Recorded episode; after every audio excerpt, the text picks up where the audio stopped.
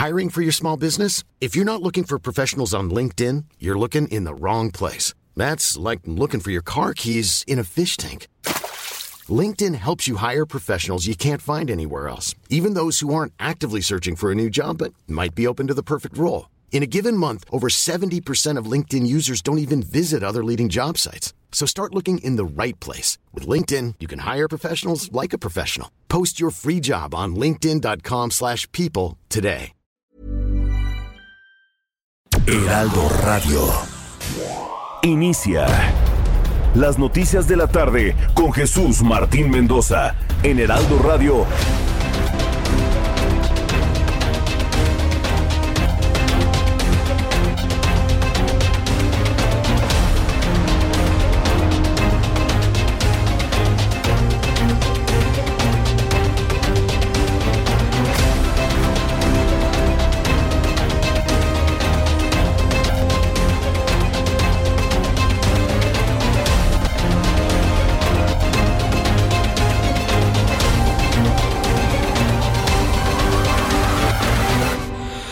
Las 6 de la tarde en punto, hora del centro de la República Mexicana. Bienvenidos, muy buenas tardes. Iniciamos el Heraldo Radio correspondiente a este miércoles 30 de junio del año 2021. Me da un enorme gusto saludar a través de los micrófonos del Heraldo Radio. Como siempre le digo, súbale el volumen a su radio, que le tengo la información más importante hasta este momento. En primer lugar, le informo que los padres de los niños con cáncer quitaron el bloqueo que mantenían en el circuito interior. Personajes de la noticia, los padres de los niños con cáncer.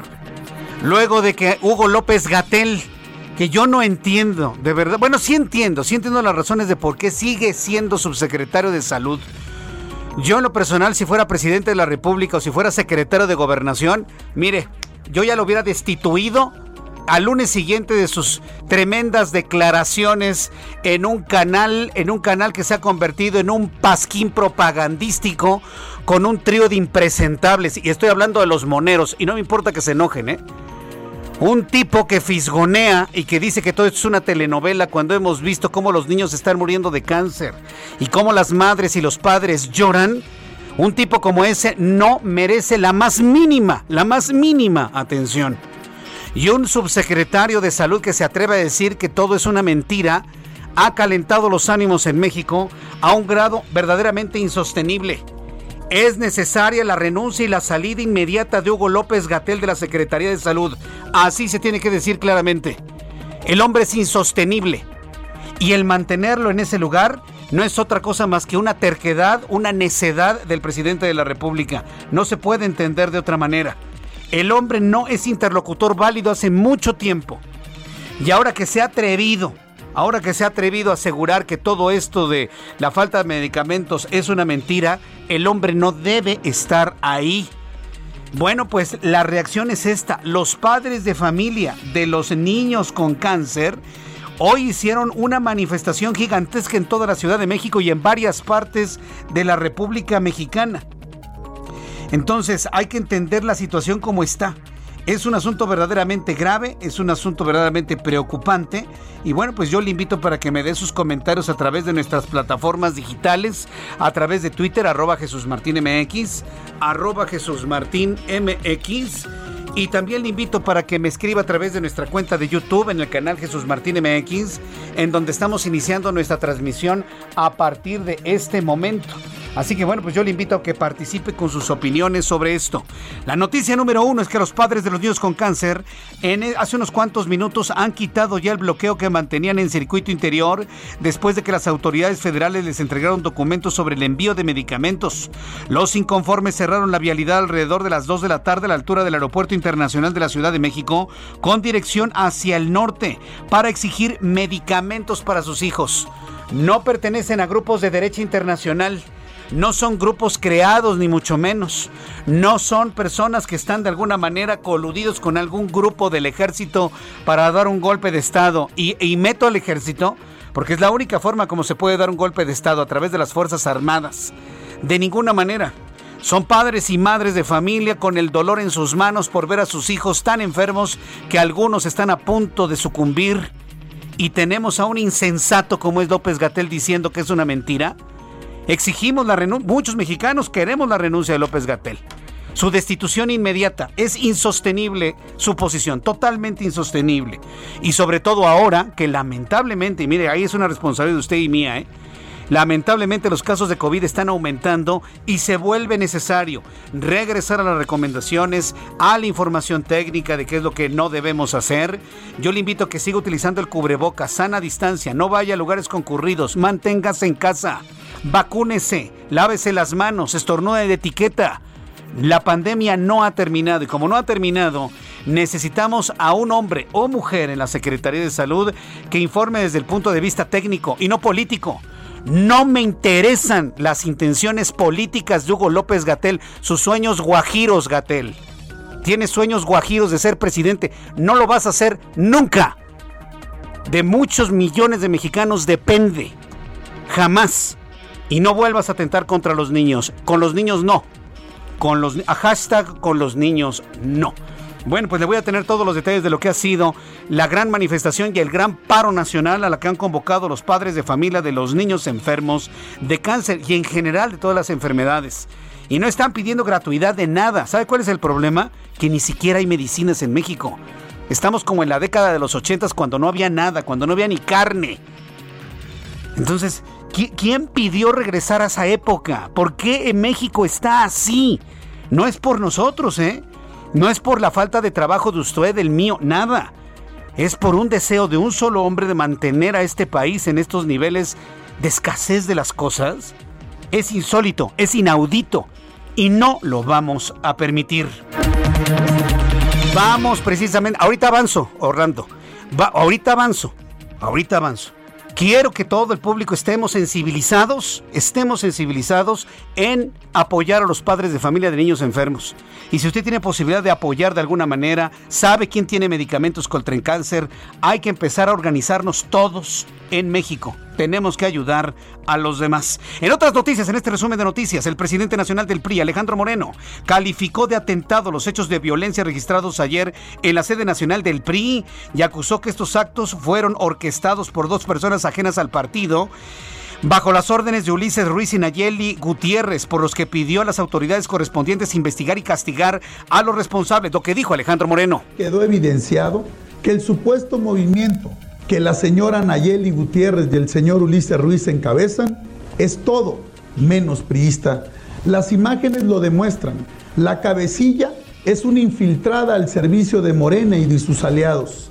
En este momento están circulando en las redes sociales infinidad de videos en donde la señora Nayeli Gutiérrez respaldó a las candidatas y candidatos de Morena y de otros partidos en la pasada contienda electoral. Un priista verdadero, sería incapaz de prestarse a eso que hicieron. Sin embargo, en entrevista con el Heraldo Televisión, platiqué con Nayeli, con Nayeli Gutiérrez en el Heraldo Televisión. Ella señala precisamente a Alejandro Moreno de estar coludido con Morena, de pactar con Morena para que no le saquen sus trepitos al sol. Y, mientras eh, Fíjese nada más en qué situación. Mientras este señor Moreno está acusando a Nayeli Gutiérrez de estar con Morena, ella misma acusa a Alejandro Moreno de estar con Morena. ¿A quién le vamos a creer? El asunto es que todo esto venga de donde venga, tiene un solo objetivo. ¿Ya sabe cuál es el objetivo? Debilitar la alianza opositora. Este asunto venga de donde venga, a lo mejor inclusive hasta los dos están eh, de acuerdo con el asunto, tiene el único objetivo de debilitar la alianza opositora. No me queda la menor duda. Más adelante vamos a platicar de ello. Voy a platicar con Alejandro Moreno más adelante aquí en el Heraldo Radio para que usted me dé sus comentarios de lo que usted piensa está ocurriendo dentro del PRIM. Y al presentar su informe del resultado de fiscalización superior de la cuenta pública 2020, la Auditoría Superior de la Federación reveló que la extinción de la Policía Federal costó al gobierno 4.600 millones de pesos que fueron empleados para cubrir liquidaciones de casi 10.000 elementos quienes decidieron no incorporarse a la actual Guardia Nacional. El Congreso de Hidalgo aprobó este miércoles una iniciativa que despenaliza la interrupción del embarazo. El dictamen fue aprobado con 16 votos a favor, 8 en contra y una abstención.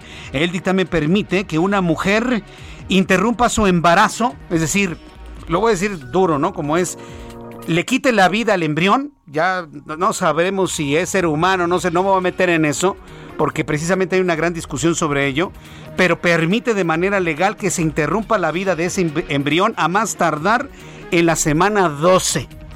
¿Hay modo de saber si está en la semana 12? Claro que sí, por supuesto que sí. Abortar después de ese lapso implica ya seis meses a un año de prisión y de 10 a 40 días de multa a la mujer que cometa este acto considerado ya como infanticidio. Después de la semana 12, si hay un aborto en la semana 13, 14 y posteriores o subsecuentes, en ese momento ya el delito es de infanticidio y entonces sí, ahí sí ya obran otro tipo de delitos. Pero hasta la semana 12 el aborto es legal en el estado de Hidalgo. Debo decirle que este mismo asunto se discutió en el Congreso de Baja California Sur y ahí no pasó, ahí no pasó bajo ninguna circunstancia el legalizar el aborto. Sobre todo porque, mire, en Hidalgo el aborto va a ir en acompañamiento a un sistema de salud, presupuesto, ayuda a las mujeres que así lo deseen, como en la Ciudad de México. En Baja California no tenían nada de eso. Querían despenalizar el aborto y hazle como puedas, ¿no? Ve a donde quieras. Y evidentemente eso no convenció a bueno, a muy pocos que no se alcanzaron las dos terceras partes del Congreso en Baja California Sur. La jefa de gobierno de la Ciudad de México, Claudia Sheinbaum, aclaró que la salida de Florencia Serranía del metro fue voluntaria Florencia Serranía es, es la que renunció ya que la ahora exdirectora fue quien decidió dejar el cargo y aseguró que no tiene conocimiento sobre alguna investigación en contra de la exfuncionaria por el desplome del tramo Tezonco-Olivos de la línea 12 el pasado 3 de mayo. Así lo dijo hoy, esta mañana, Claudia Sheinbaum. No, ella presentó su renuncia, eh, tomó la decisión de que pues eh, era importante eh, dar paso a una nueva administración y hoy el eh, el ingeniero Guillermo Calderón creo que está tomando las riendas del metro y está pues trabajando intensamente.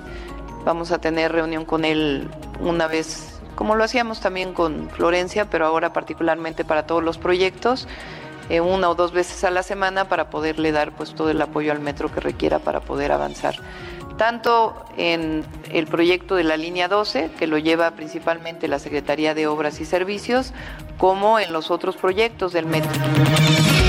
Fue lo que dijo la jefa de gobierno Claudia Sheinbaum. En otras noticias, súbale el volumen a su radio. En resumen, le informo. ¿Se acuerda usted de Bill Cosby? Este hombre de color, comediante estadounidense, de lo mejor que ha visto la televisión de esos tiempos que ya se fueron.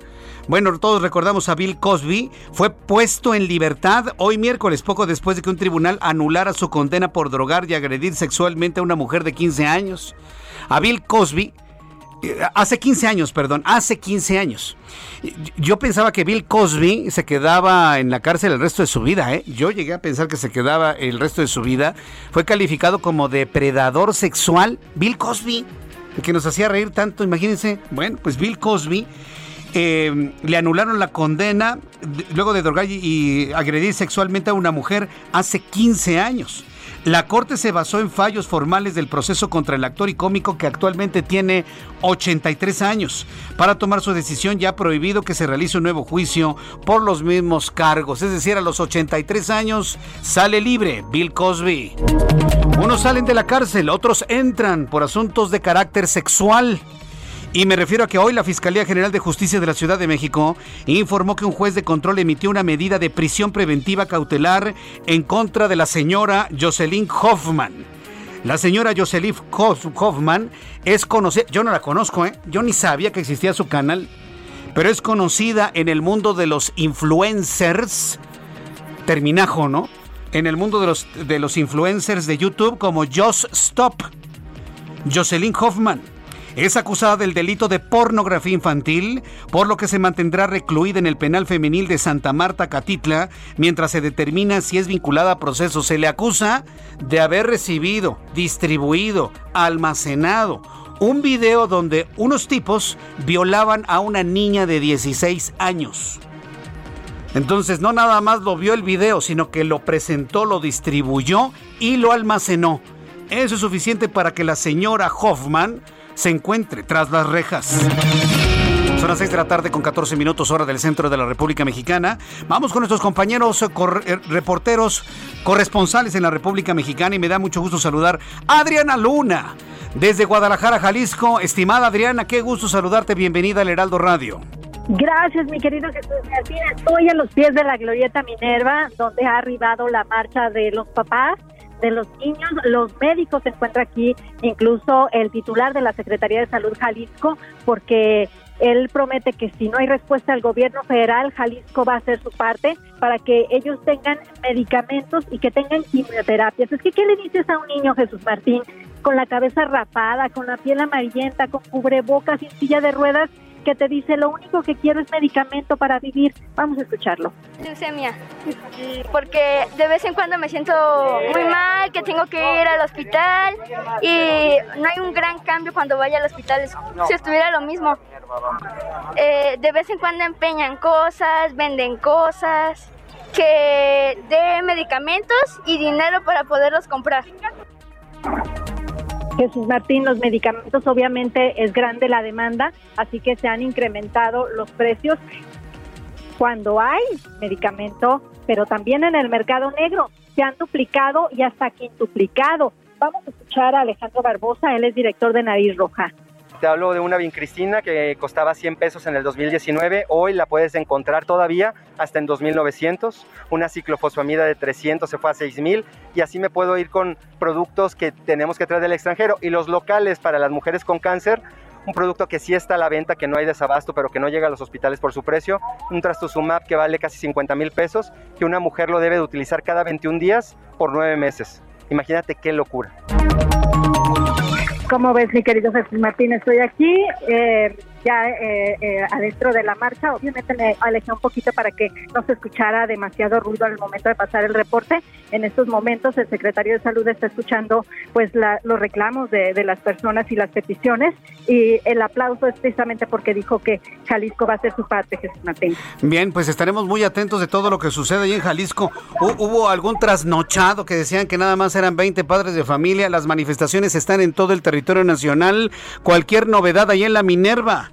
Estimada Adriana Luna, estaremos nuevamente en contacto contigo aquí en el Heraldo Radio. Buenas tardes. Buenas tardes. Hasta luego, que te vaya muy bien. Periodista del Heraldo Media Group, Adriana Luna, las manifestaciones están en todo el país.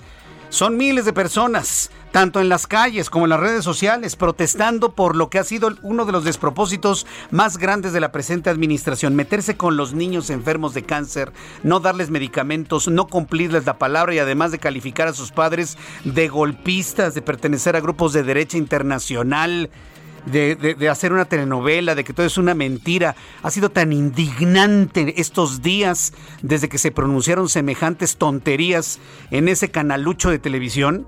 Es increíble. Pero bueno, ahí estamos atentos de, de, lo que sucede. Vamos ahora con Juan David Castilla hasta el estado de Veracruz. Adelante, Juan David. Muy buenas tardes, Jesús Martín. Te saludo con mucho gusto también a todo el auditorio. Decirte que mamás, papás y otros familiares de niñas y niños con cáncer también protestaron y marcharon en distintos municipios del estado de Veracruz por la falta de medicamentos oncológicos en los distintos hospitales. Decirte que las movilizaciones se registraron en el puerto de Veracruz, Córdoba y Jalapa, la capital del estado, lugares donde hubo bloqueos en calles y avenidas para ejercer una mayor presión a las autoridades sanitarias. En la ciudad de Jalapa las personas se concentraron afuera del Centro Estatal de Cancerología y posteriormente eh, caminaron varios kilómetros desde este punto hasta Palacio de Gobierno, donde cerraron la calle Juan de la Luz Enríquez durante más de cinco horas para ser escuchados y atendidos. Decirte que algunos padres de familia nos comentaron, Jesús Martín, que son más de 100 menores de edad que carecen de quimioterapias en dicho centro de salud, problema que han padecido de manera constante desde hace dos años. Por lo tanto, no descartan que sigan las manifestaciones acá en la entidad de la Cruzana, Jesús Martín. Muchas gracias por esta información. Gracias. Excelente tarde. Excelente tarde, Juan David Castilla, nuestro corresponsal en Veracruz. Ya son las 6 de la tarde con 18 minutos. Saludo a nuestros compañeros reporteros urbanos, periodistas especializados en información de ciudad. Israel Lorenzana, qué gusto me da saludarte. ¿Dónde te ubicamos, Israel? Jesús Martín, muchísimas gracias. Es un gusto saludarte también esta tarde. Tengo información para los automovilistas que se desplazan en estos momentos a través del paseo de la reforma. Hemos hecho ya un recorrido desde la zona del eje 2 norte Eulalia Guzmán y prácticamente hasta la avenida de los insurgentes. Asentamientos a la altura de Avenida Hidalgo y más adelante en Bucareli, esto debido al lento cambio de luces en los semáforos. Nada para pensar en abandonar este importante vía, Jesús Martín, si su destino es la zona del Auditorio Nacional, únicamente hay que anticipar su paso por varios minutos. Ha dejado de llover en esta zona, todavía en algunos tramos el pavimento está mojado, así que hay que manejar con mucha precaución. Jesús Martín, la información que te tengo. Muchas gracias por esta información, Israel Lorenzana. Hasta luego. Vamos a escuchar a Gerardo Galicia, nuestro compañero reportero. Gerardo, adelante, ¿dónde te ubicamos? En las inmediaciones del Aeropuerto Internacional de la Ciudad de México, Jesús Martín, con buenas noticias, se han retirado ya los manifestantes que tenían bloqueada la circulación de esta importante arteria con dirección a la zona norte de la capital. Son los papás de los pequeñines que padecen cáncer. Se llegó a un acuerdo y deciden retirar, eh, retirarse Jesús Martín porque representantes de gobernación y también del INSABI les han demostrado con hojas en mano, con documentos en mano, que ya algunos de los medicamentos para los pequeñines eh, que padecen cáncer comenzaron a llegar en al menos 12 estados de la República. Los papás se comunicaron rápidamente con eh, algunos otros padres de familia del interior de, del país y corroboraron esta situación. Por este motivo deciden liberar el circuito interior, así que en estos momentos ya se puede utilizar en ambos sentidos. Ya alcanzamos a apreciar un buen desplazamiento prácticamente entre la terminal número uno del aeropuerto y la zona del viaducto Río Piedad. Y por lo pronto, Jesús Martín, el reporte. Muchas gracias por la información, Gerardo Galicia. Hasta luego. Hasta luego, que te vaya muy bien. Daniel Magaña, qué gusto saludarte, bienvenido. ¿Qué tal Jesús Martínez? Muy buenas tardes, te saludamos con agrado. Pues información vehicular para las personas que pues se incorporan hacia la zona de la calzada de Iztapalapa, avanza precisamente pues del inicio de este eje 8 sur, de la zona de la avenida José María Rico y posteriormente, bueno, pues también la zona de la avenida Popocatépetl, pues de carga vehicular va en aumento a esta hora, pero bueno, pues todavía no tenemos complicaciones eh, pues para poder incorporarse hacia la zona de la calzada de Tlalpan o más adelante las personas que continúan sobre la calzada de Ermita y bueno, pues incorporarse a los dos ejes viales de la zona oriente, tanto el eje 2 oriente, la zona de la calzada la Viga, como la zona también del eje troncal metropolitano, el eje 3 oriente. Reporte Jesús Martín. Muy buena tarde. Muchas gracias por esta información, Daniel Magaña. Hasta luego, que te vaya muy bien. 6 de la tarde con 21 minutos, así iniciamos nuestro programa de noticias. ¿Qué es lo que sucedía un día como hoy en México, el mundo y la historia? Abraham Arreola.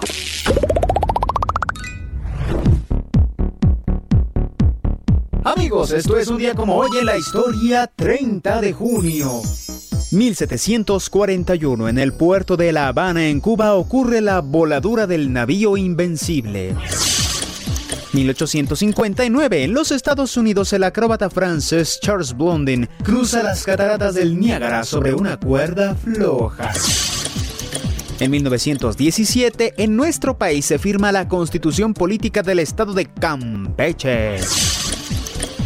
Y en 1988, la FIFA sanciona a la selección de fútbol de México con una suspensión de dos años por andar alineando jugadores de mayor edad en la eliminatoria para la Copa Mundial de Fútbol Juvenil de 1989, quedando fuera de toda competición futbolística, principalmente la Copa Mundial de Fútbol de 1990. Para los expertos reconocerán este caso, el llamado los cachirules. Además, hoy es el Día Internacional del Parlamentarismo. ¡Ay! Felicidades a los parlamentaristas. Amigos, Jesús Orlando, esto fue un día como hoy en la historia. Gracias. Muchas gracias, Abraham Arreo. Muchas gracias, Abraham Arreola, por las eh, noticias y sobre todo las efemérides del día de hoy. Vamos a revisar las condiciones meteorológicas para las próximas horas. El Servicio Meteorológico Nacional, que depende de la Comisión Nacional del Agua, da informes, da cuenta de los sistemas eh, climáticos que tenemos en este momento. La depresión tropical Enrique. Enrique ya dejó de ser huracán, ya dejó de ser tormenta tropical, eh, ya dejó de ser, bueno, empieza a dejar de ser depresión tropical para quedar en niveles de solamente una pequeña perturbación atmosférica. Enrique, se debilitó a baja presión remanente frente a la costa sureste de Baja California Sur. Sus bandas nubosas en combinación con inestabilidad atmosférica van a ocasionar lluvias puntuales muy fuertes acompañadas de actividad eléctrica en Baja California Sur, en Sonora, en Chihuahua, en Durango y también en Sinaloa. Observamos la onda tropical número 6 que recorre lentamente el centro y sur del territorio nacional. Ese es el sistema que nos está provocando lluvia aquí en la capital del país y por lo cual no se pudo realizar la ceremonia del segundo aniversario de la Guardia Nacional en el campo Marte. Eh, también quiero informarle que la onda tropical número 7 se localiza frente a las costas de Quintana Roo. Hay un canal de baja presión. Y bueno, pues Enrique también, junto con una onda tropical, estarán provocando lo que resta del día de hoy y mañana, más tardar, algo de lluvia en la costa del Pacífico y en el centro del país.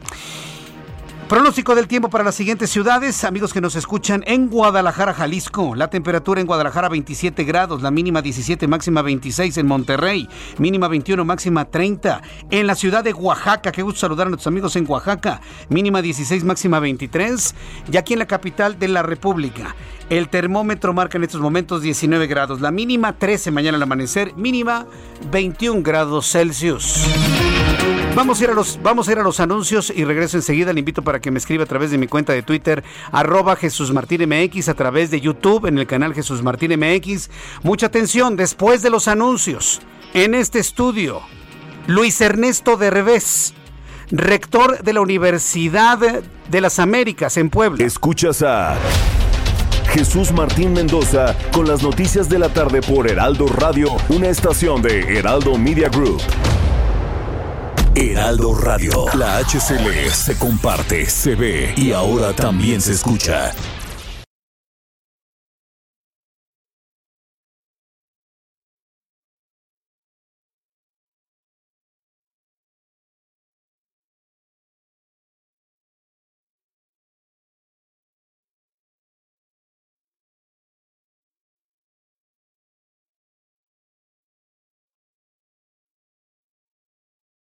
Heraldo Radio 98.5 FM, una estación de Heraldo Media Group, transmitiendo desde Avenida Insurgente Sur 1271, Torre Carrachi, con 100.000 watts de potencia radiada.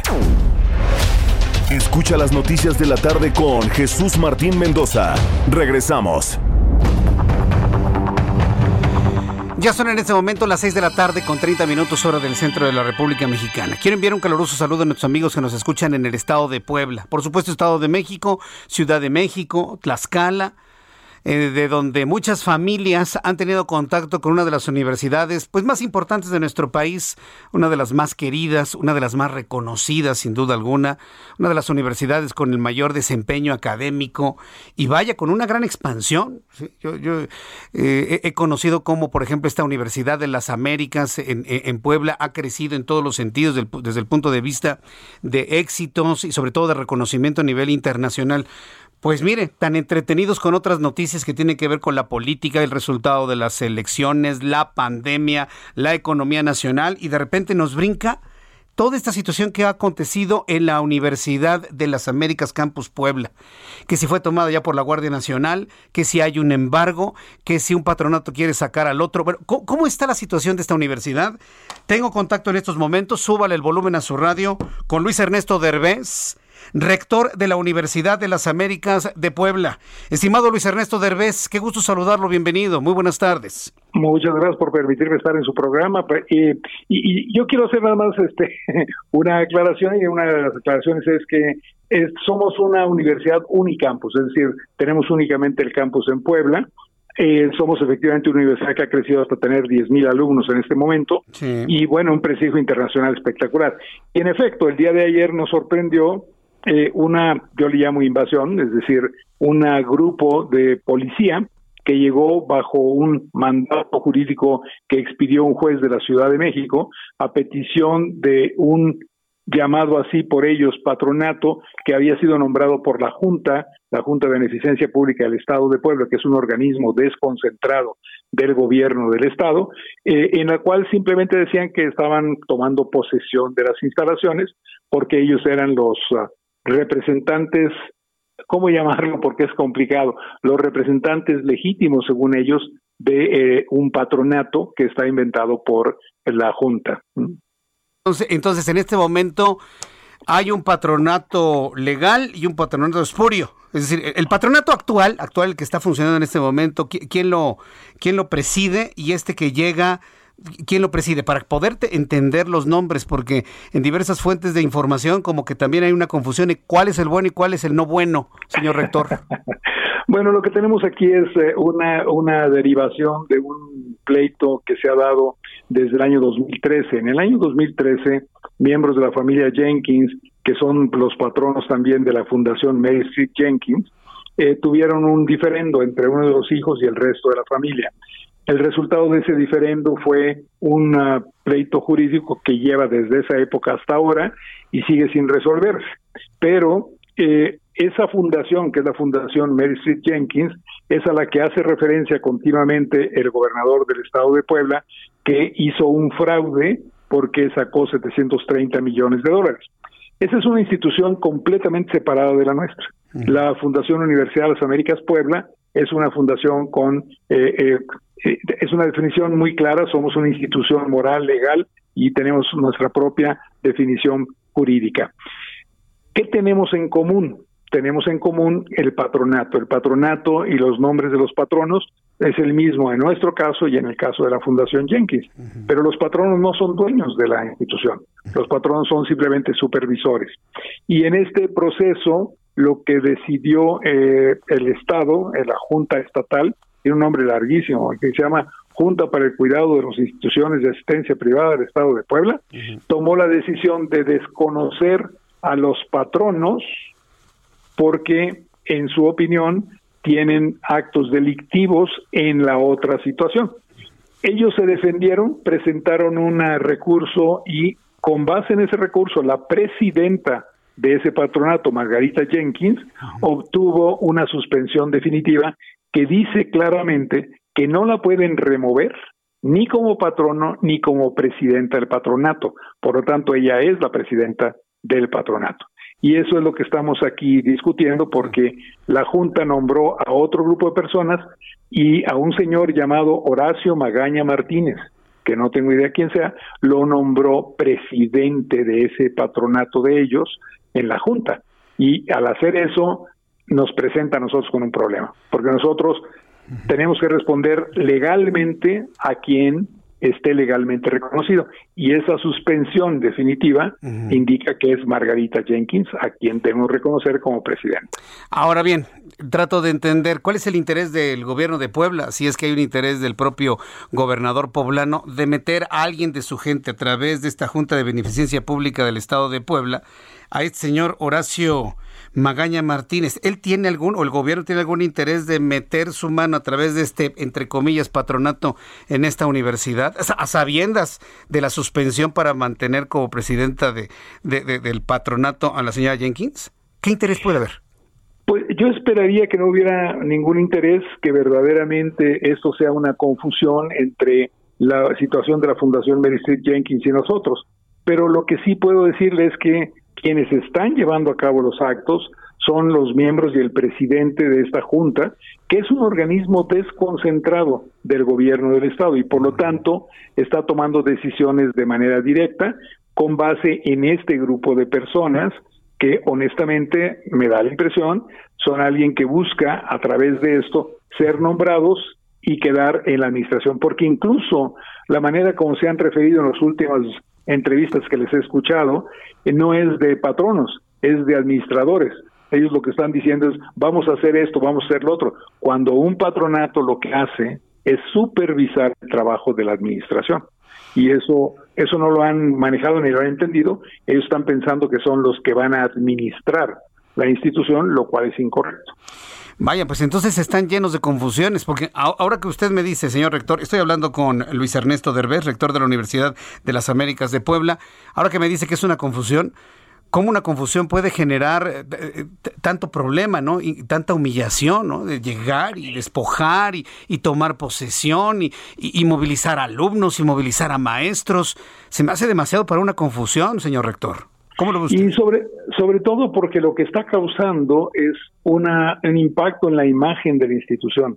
Lo que hemos trabajado durante estos últimos prácticamente 13 años en lograr llegar a tener una imagen internacional de muy alto nivel, eh, hoy se está destruyendo porque está quedando en entredicho qué es lo que va a pasar con la institución. Ya tuvimos una repercusión en número de estudiantes que para este periodo de verano 2 dejaron de inscribirse, en cuanto escucharon de esto y me temo que vamos a tener repercusiones no solo con lo que mencioné dentro del campus, sino también en el futuro, en el prestigio internacional de la institución. Y esto va a afectar finalmente algo que se ha buscado en Puebla durante mucho tiempo, convertir en Puebla en un centro de universidades académicas de muy alto nivel, que sería lo que atrae gente de fuera y de fuera de la ciudad de Puebla. Y lo habíamos ido logrando esto puede destruir eso. Eh, ¿Cómo venía trabajando la Universidad de las Américas, señor rector, ahora con el asunto de la pandemia? ¿Ya, estaban con clases híbridas? ¿Ya había algún tipo de, trabajo presencial? ¿Todo se mantenía en línea? Y, le pregunto esto para poder entender la presencia de alumnos, maestras, personal administrativo. Me ha llamado poderosamente la atención la forma en la que ha reaccionado la institución. Lo que pasó fue que después de 15 meses que habíamos estado totalmente cerrados, eh, como ya había quedado esta imagen de que estábamos en verde prácticamente, no solo en el Estado, sino prácticamente en la República Mexicana, en la semofilización que ha sacado el gobierno, entonces hicimos solicitud y la Secretaría de Educación Pública nos dijo, si siguen estos patrones de seguridad sanitaria con todos los controles que eso requiere, les permitimos que abran hasta un porcentaje determinado para laboratorios que los estudiantes tienen que utilizar para poder aprender correctamente.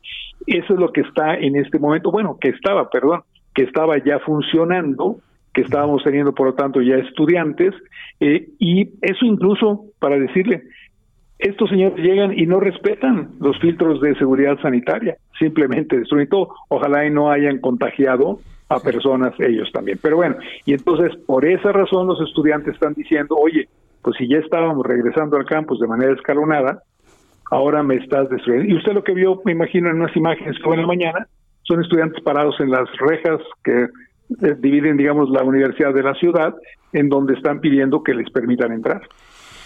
Ay, pues el, asunto me parece que va, para largo, sobre todo porque está en el ámbito legal. Eh, señor rector, entonces usted desconoce en estos momentos a Horacio Magaña Martínez como presidente de algún patronato de la Fundación Universidad de las Américas. Ustedes lo desconocen completamente.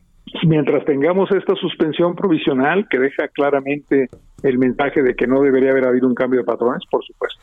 Correcto. Entonces, una vez desconocido, ¿cómo están haciendo valer sus derechos como universidad, como institución, defendiendo a la fundación que ustedes reconocen con base en esta, en, esta suspensión, señor rector? Pues estamos llegando otra vez con, eh, con el, el, juez y le estamos presentando la evidencia de lo que ocurrió, pidiéndole que ahora tome cartas en el asunto para que haga el equivalente, que haga ahora él un mandato judicial diciendo, señores, ustedes violaron una suspensión, se pusieron en ilegalidad, tienen que devolver el campus.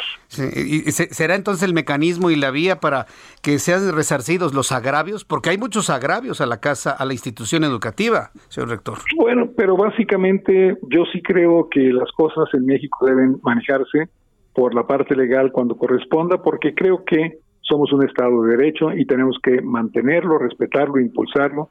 Y entonces, bueno, eso es lo que estamos haciendo, manejando esto bajo esta convicción.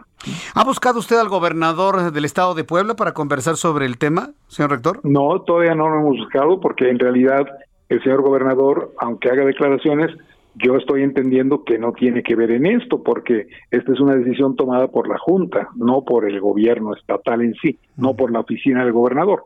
Entonces, pues lo que queda muy claro para mí es, si es la Junta la que nombró, pues deberíamos en todo caso hablar ahí, pero ya hablamos y ya les dijimos que tenemos la suspensión y hicieron muti sobre esta suspensión. ¿Cuál es la situación en estos momentos en la universidad? Es decir, si yo en este momento voy para allá o todos vamos para allá, ¿con qué nos vamos a encontrar en el campus? Se van a encontrar con eh, Fuerzas Armadas, Policía Auxiliar empistolada en el campus y que no los van a dejar entrar porque les van a preguntar a qué van, ustedes van a decir somos reporteros y les van a decir a qué viene, pues a ver el campus y le van a contestar no tiene nada que hacer aquí y lo van a dejar fuera, ¿no? Es policía armada y, quiero hacer una comparación porque si hay policía armada a 100 metros a la redonda de la UNAM, no, bueno, eh, arde Roma en esos momentos, arde México, ¿no? Pero ¿cómo es posible que la Universidad de las Américas tenga policía armada dentro del campus, señor rector?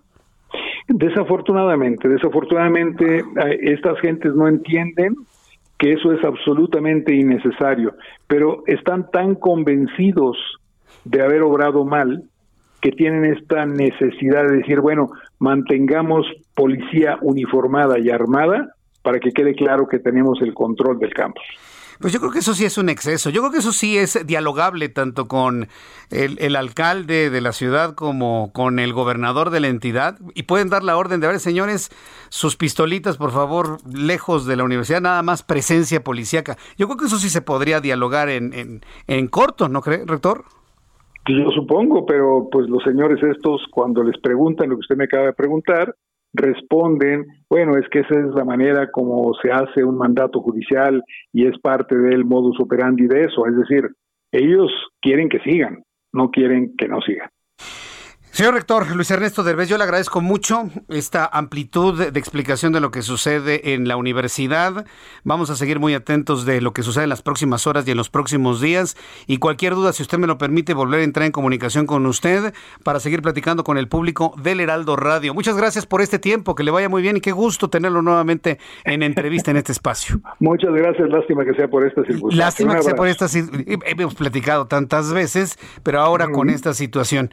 Espero que se resuelva todo esto para bien. Gracias, rector.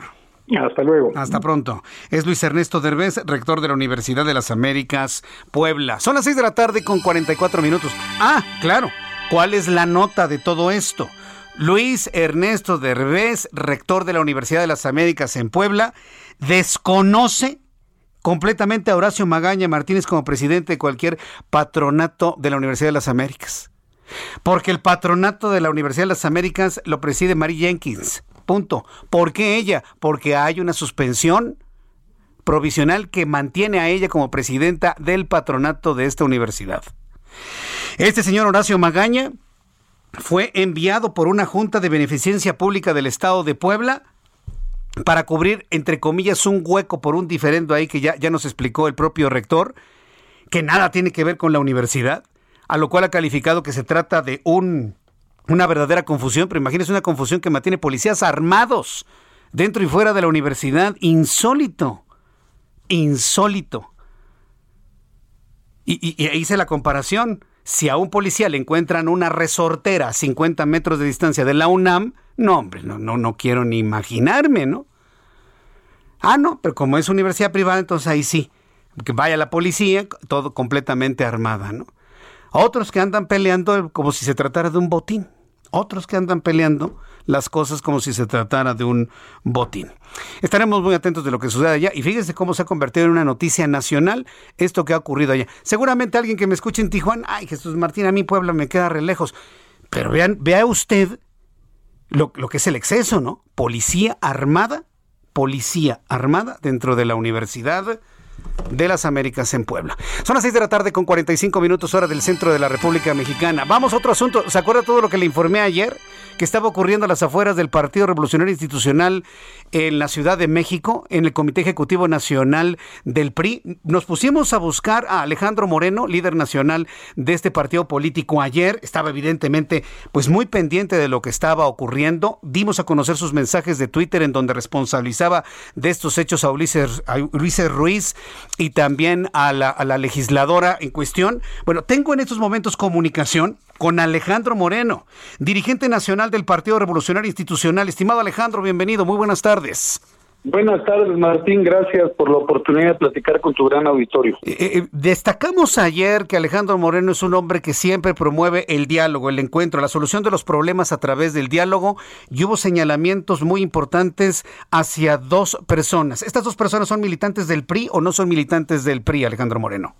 Mira, ahorita quiero compartirte algo muy importante y agradecerte mucho, Jesús. Sí, Primero, repudiamos todos o cualquier hecho de violencia como los que ocurrieron. Lamentablemente tomaron una actitud criminal quienes lastimaron a la militancia priista, a seis eh, jóvenes, mujeres y hombres.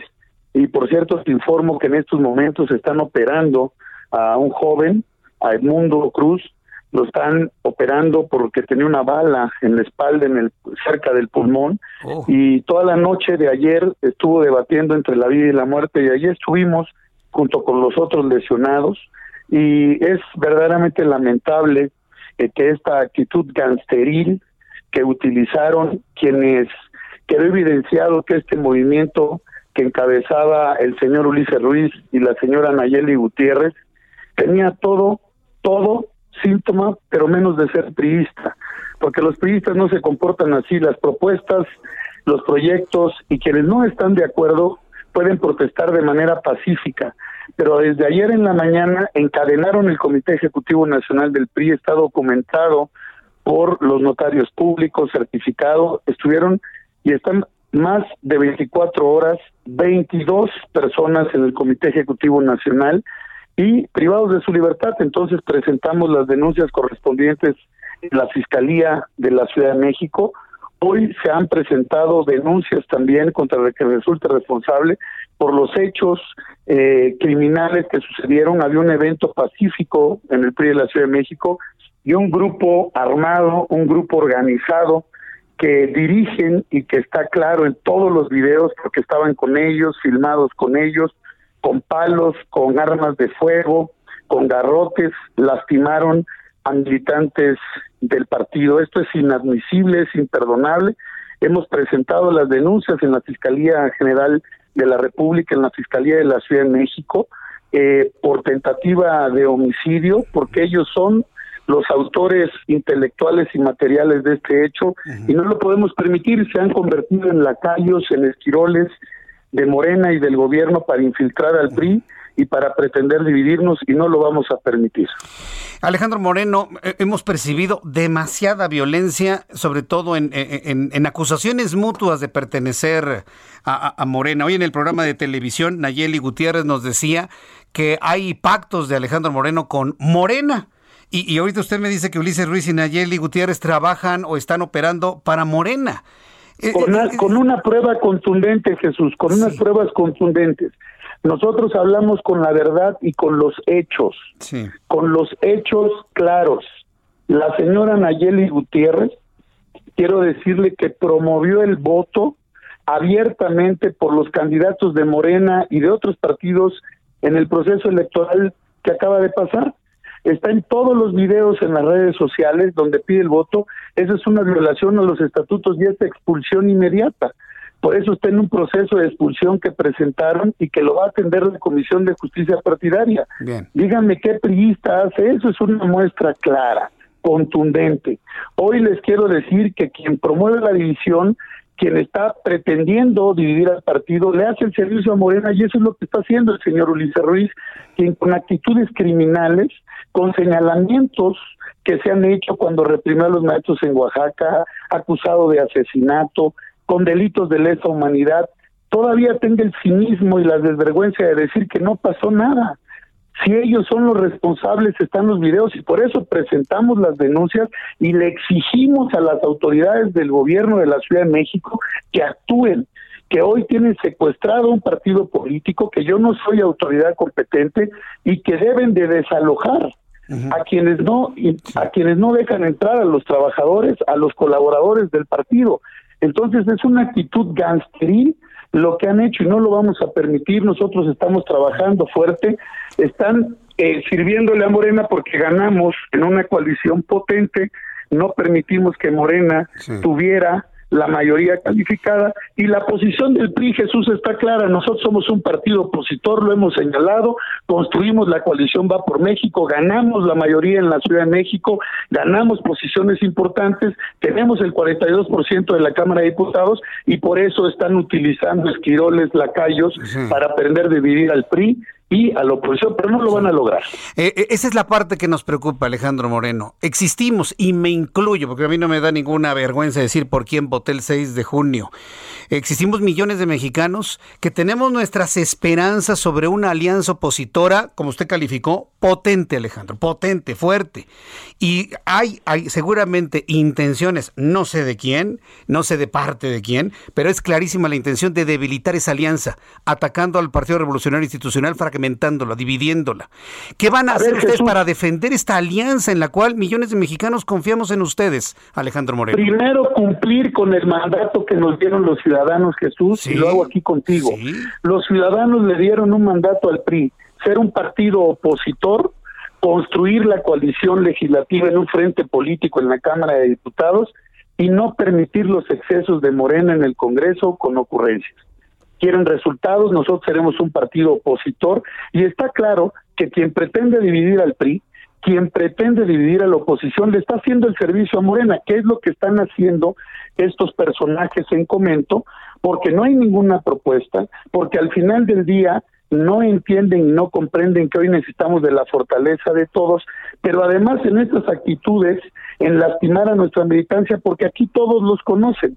El PRI está de pie, estamos trabajando, estamos avanzando de manera firme, construyendo acuerdos y consensos. Ya estamos trabajando en las seis entidades federativas para la próxima elección del 22 y vamos a hacer una oposición firme, clara, potente entre el PAN, el PRI y el PRD en la Cámara de Diputados. Muy bien. Y así lo vamos a hacer. Lo hemos demostrado con hechos, con hechos al constituir la coalición entre el PAN, el PRI y el PRD. Lo hemos señalado, lo hemos dicho que estaremos siempre con la cabeza en alto y firmes y siempre apoyando todo lo que sea bueno para el país. Por ello es inadmisible que este tipo de personajes que está acreditado por todos los medios de comunicación su comportamiento, hoy, hoy quieran dividir a nuestro partido, pero no lo van a lograr. Seguiremos trabajando fuertes por el pueblo de México. Alejandro Moreno, líder nacional del PRI, muchas gracias por estos minutos de comunicación y de aclaraciones al público del Heraldo Radio en toda la República Mexicana. Muchas gracias, Alejandro.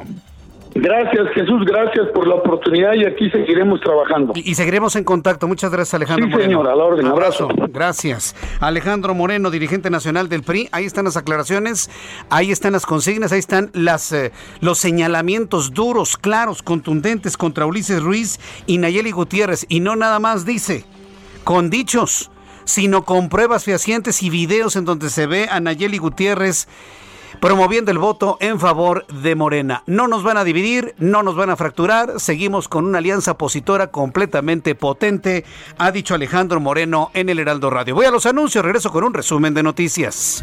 Escuchas a Jesús Martín Mendoza con las noticias de la tarde por Heraldo Radio, una estación de Heraldo Media Group. Heraldo Radio, la HCL se comparte, se ve y ahora también se escucha. Heraldo Radio. La HCL se comparte, se ve y ahora también se escucha. Escucha las noticias de la tarde con Jesús Martín Mendoza. Regresamos.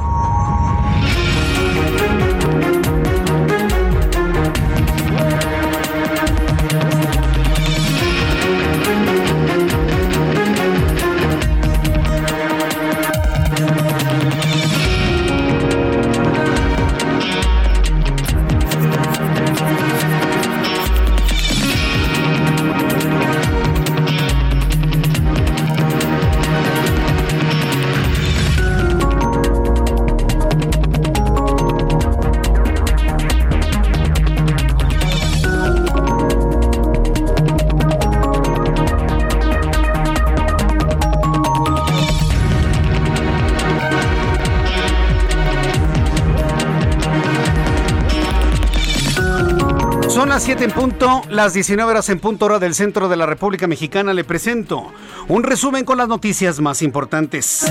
En entrevista con el Heraldo Radio, el rector de la Universidad de las Américas, Luis Ernesto Derbez, hace unos instantes en entrevista en este programa de noticias, explicó la situación actual de esa, de esa casa de estudios que fue tomada ayer por elementos de la policía debido a un problema legal que data de 2013, lo que ha derivado en la existencia de dos patronatos, uno encabezado por Margarita Jenkins y el otro liderado por un hombre de nombre Horacio Magaña Martínez, quien fue desconocido por el propio rector de la universidad, Luis Ernesto Derbez. Así lo desconoció. Bueno, lo que tenemos aquí es eh, una, una derivación de un pleito que se ha dado desde el año 2013. En el año 2013, miembros de la familia Jenkins, que son los patronos también de la Fundación Mary Street Jenkins, eh, tuvieron un diferendo entre uno de los hijos y el resto de la familia.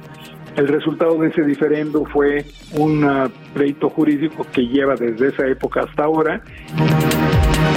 Y bueno, pues lo calificó como una mera confusión, pero una confusión que en estos momentos mantiene a elementos de la policía de Puebla armados dentro del campus universitario en Puebla. ¿Puede usted creerlo?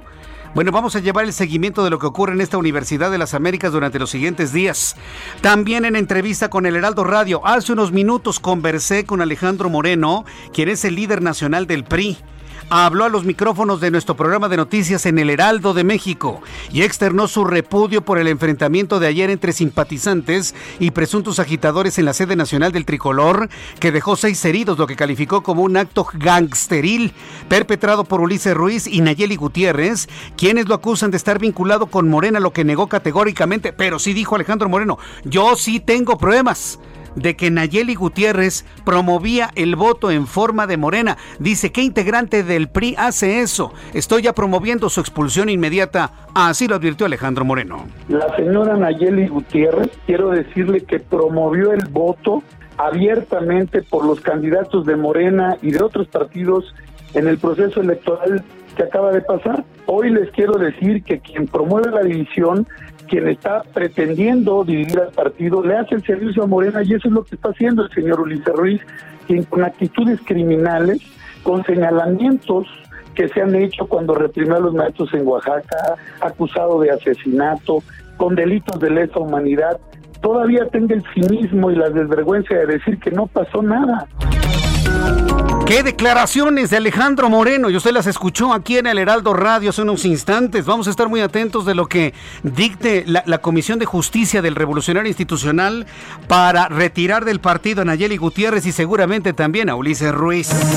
La Sala Superior del Tribunal Electoral del Poder Judicial de la Federación confirmó que la titular de la Secretaría de Energía, la señora Rocío Nale, incurrió en difusión de propaganda gubernamental durante el periodo de campañas electorales al publicar dos mensajes vía Twitter sobre obras de la refinería de Dos Bocas, por lo que deberá ser sancionada.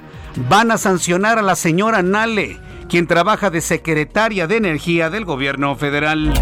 El fiscal general del estado de Morelos, Uriel Carmona Gándara, dio a conocer la existencia de una red de trabajadores bancarios coludidos con dos células criminales en la ciudad de Cuernavaca y en la zona conurbada, quienes avisan a los delincuentes las cantidades de efectivo que retiran los clientes para ser asaltados al salir de las sucursales.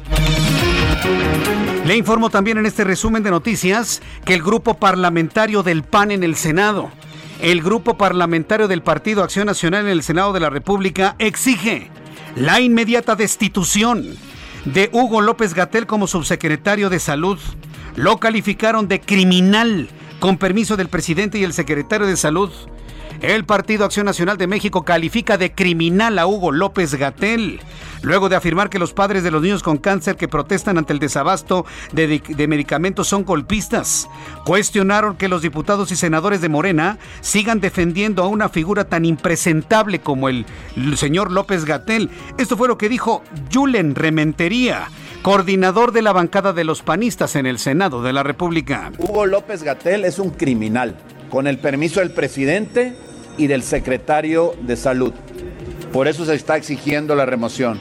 Que los diputados y senadores o senadoras de Morena puedan defender una figura de un impresentable, absolutamente impresentable como él, llama mucho la atención y hay que condenarlo. Es lo que yo diría.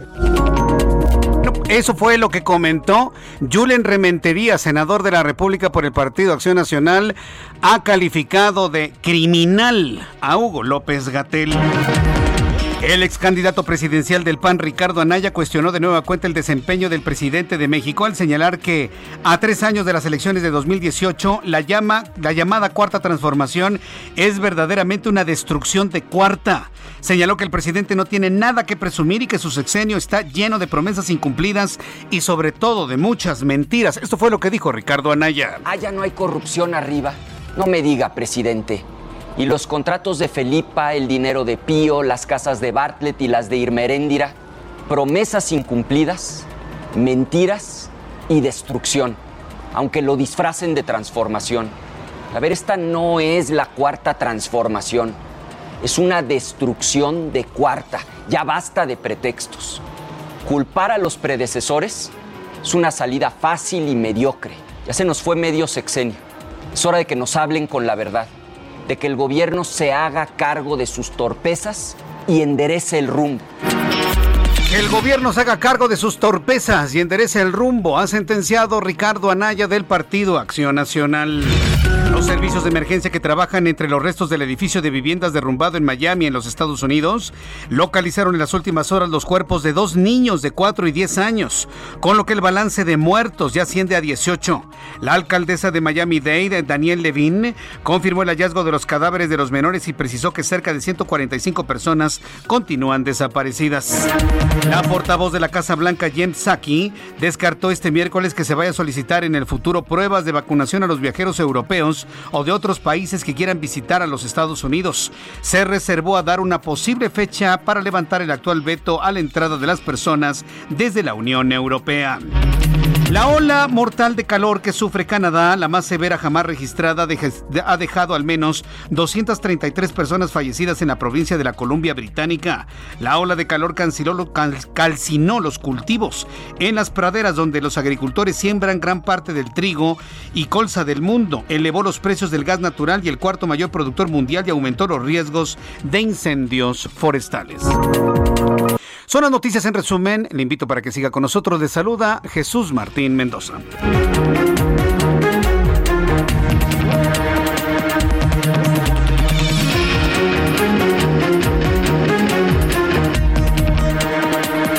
Ya son las 7 con 8, las 19 horas con 8 minutos hora del centro de la República Mexicana.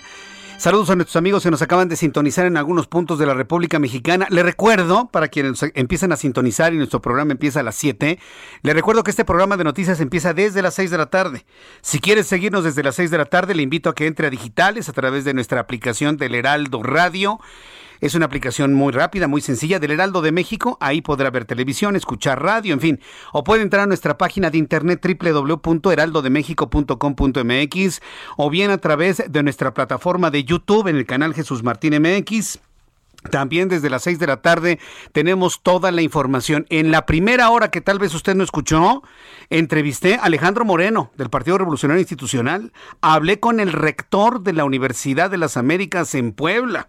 Así que bueno, pues al terminar nuestro programa de noticias puede escuchar estas entrevistas a través de estas plataformas una vez que ya hayan subido a sobre todo a YouTube. Bien, vamos a entrar en comunicación con nuestros compañeros eh, reporteros urbanos, periodistas especializados en información de ciudad. Israel Lorenzana, ¿en dónde te ubicas Israel? Adelante. Jesús Martín, muchísimas gracias. Es un gusto saludarte esta tarde. Estamos ubicados todavía aquí en el centro histórico y es que continúa lloviendo con muy buena intensidad, Jesús Martín, el pavimento está mojado, tenemos encharcamientos, hay que pedirles a nuestros amigos automovilistas que manejen con mucho cuidado y además que no excedan los límites de velocidad. Hemos hecho ya un recorrido a través de la zona de la Avenida de los Insurgentes, desde la zona de la Ribera de San Cosme y prácticamente hasta la glorieta del mismo nombre, la circulación con ligeros asentamientos, esto principalmente en los cruces marcados con semáforo. No hay que pensar en alternativas para quien va con dirección hacia la zona de Álvaro Obregón, únicamente hay que anticipar su paso por varios minutos. También checamos parte de la zona de Itazaga, Fray Servando, en términos generales, a partir de la zona de circunvalación y de San Pablo, en términos generales, aceptable con dirección hacia la zona del ex central Lázaro Cárdenas. Aquí tenemos algunos encharcamientos en carriles laterales, hay que manejar con mucha precaución, esto con dirección hacia la zona del eje 1 poniente en su tramo Bucareli. Jesús Martín, la información que te tengo. Muchas gracias, Israel Lorenzana. Hasta luego. Hasta luego, que te vaya muy bien. Gerardo Galicia, desde algún punto del Valle de México, ¿dónde ubicamos, Gerardo? Zona oriente de la capital Jesús Martín, excelente tarde en este perímetro, todavía no llueve, pero sí tenemos una tarde muy muy fresca, hay que salir abrigados y si van a utilizar la casa de Ignacio Zaragoza hay que estar preparados, el avance es cada vez más difícil del circuito interior hacia la zona oriente, hacia la calle 47 o Economía, se van a encontrar con largos asentamientos en semáforos, sobre todo en laterales, donde el transporte público hace base en distintos puntos. Habrá que salir con tiempo. El eje 1 norte no es opción, también presenta muchas dificultades, por lo menos desde el circuito interior y hasta las afueras del metro Pantitlán. Ya en algunos tramos avanza casi a vuelta de rueda. Por lo pronto, Jesús Martín, el reporte seguimos muy pendientes. Muchas gracias por la información, Gerardo Galicia. Hasta luego. Daniel Magaña, ¿en dónde te ubicas a esta hora de la tarde? Jesús Martín, en la zona sur de la ciudad, extensos nublados, pero aún sin lluvia. Fíjate que han estado realizando unas maniobras elementos de la Secretaría de Seguridad Ciudadana para reabrir eh, pues ya este puente vehicular que se ha construido el periférico sur, la zona de Cuemanco, uno de los sentidos en el sentido hacia la zona oriente y esto favorece las condiciones vehiculares. Todavía no se concluye, no se ha inaugurado este puente vehicular, pero pues debido a los problemas eh, que, vehiculares que se presentan, pues cada tarde se reabre uno de los carriles, así que hay que tener un poco de calma ya que podrá acceder hacia este nivel superior para trasladarse hacia la zona de Cuemanco, hacia la zona un poco más adelante de la avenida Canal de Chaco, el sentido opuesto, pues realmente sin complicaciones a esta hora ya de la tarde para desplazarse hacia la zona de Miramontes. Por último, Jesús Martín, la zona de Miramontes todavía en este socavón que se abrió a lo largo de la semana ya ha sido reparado, pero se ha pues abierto una un tramo en doble sentido. Ya esperamos que ya el día de mañana se restablezca, ya que bueno, pues están ya detallando únicamente para poder pavimentar nuevamente la zona de Miramontes y la calle de Castellanos Quinto. El reporte, muy buena tarde. Gracias por esta información, Daniel Magaña.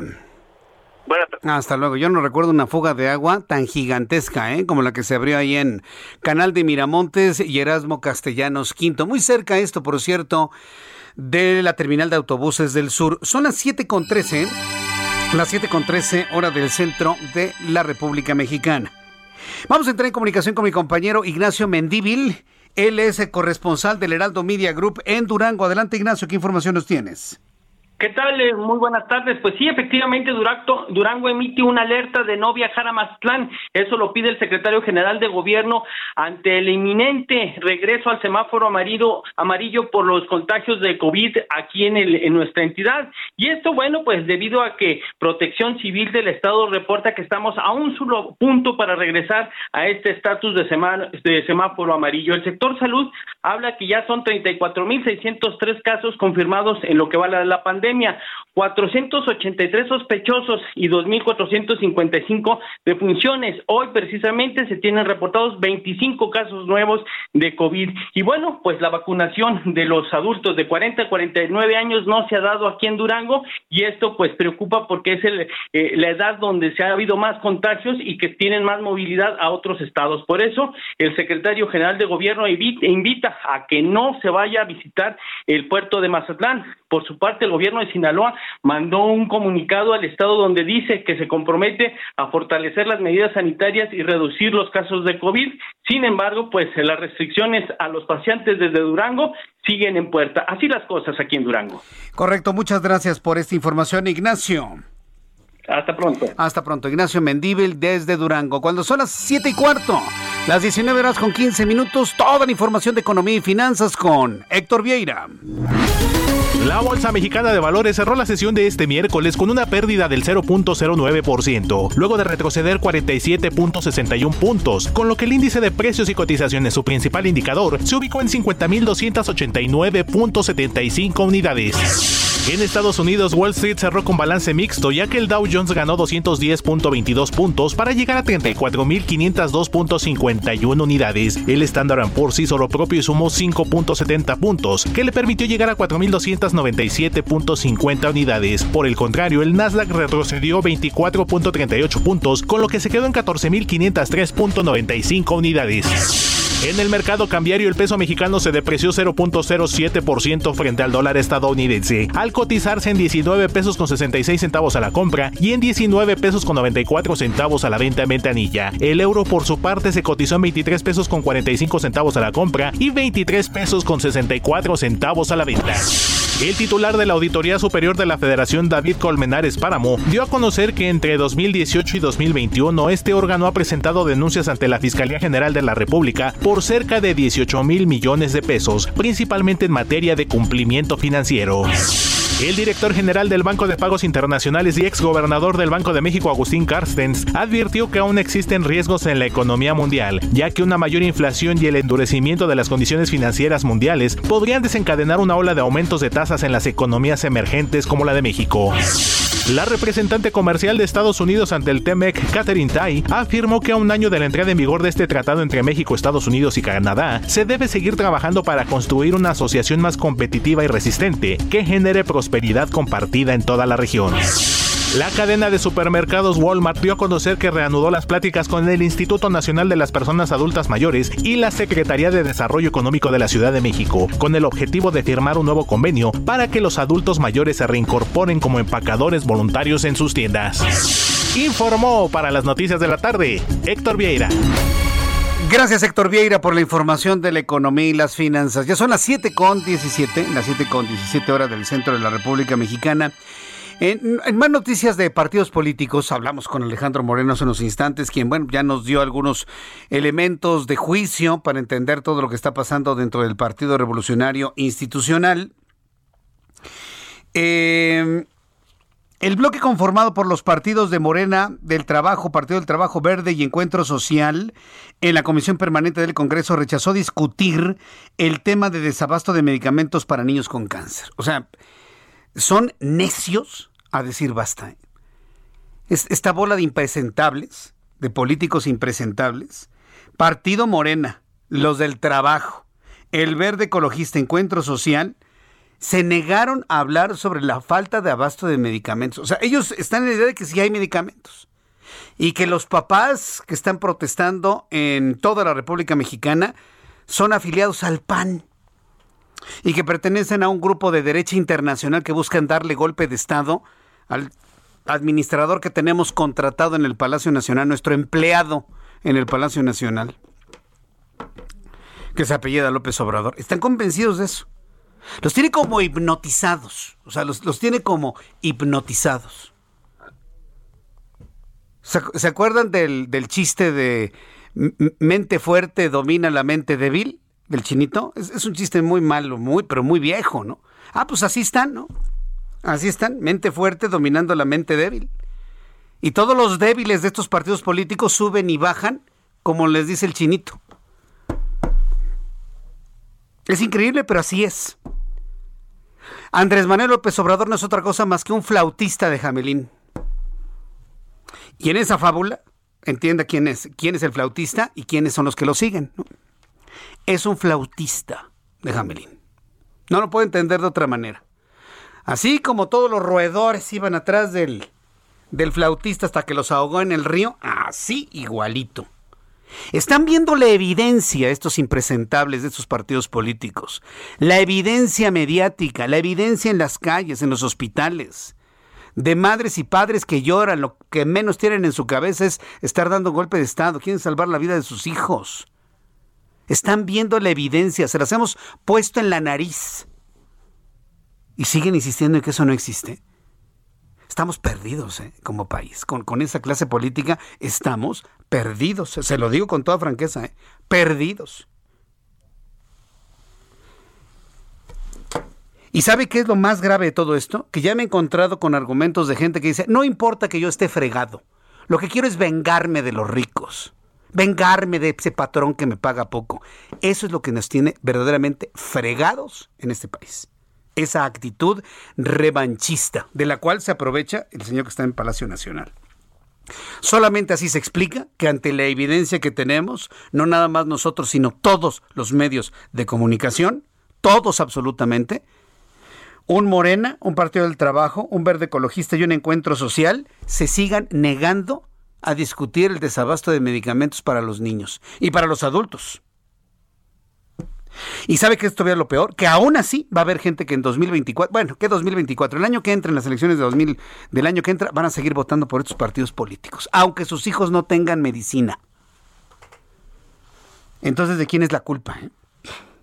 En total fueron 24 votos en contra de incluir este tema en la sesión de este miércoles, mientras que 13 sufragios se emitieron a favor de que se tocara el tema del desabasto de fármacos. Mire, esa es otra de las cosas que van a cambiar ahora que ya cambió la configuración política en, el Congreso a partir del 1 de septiembre.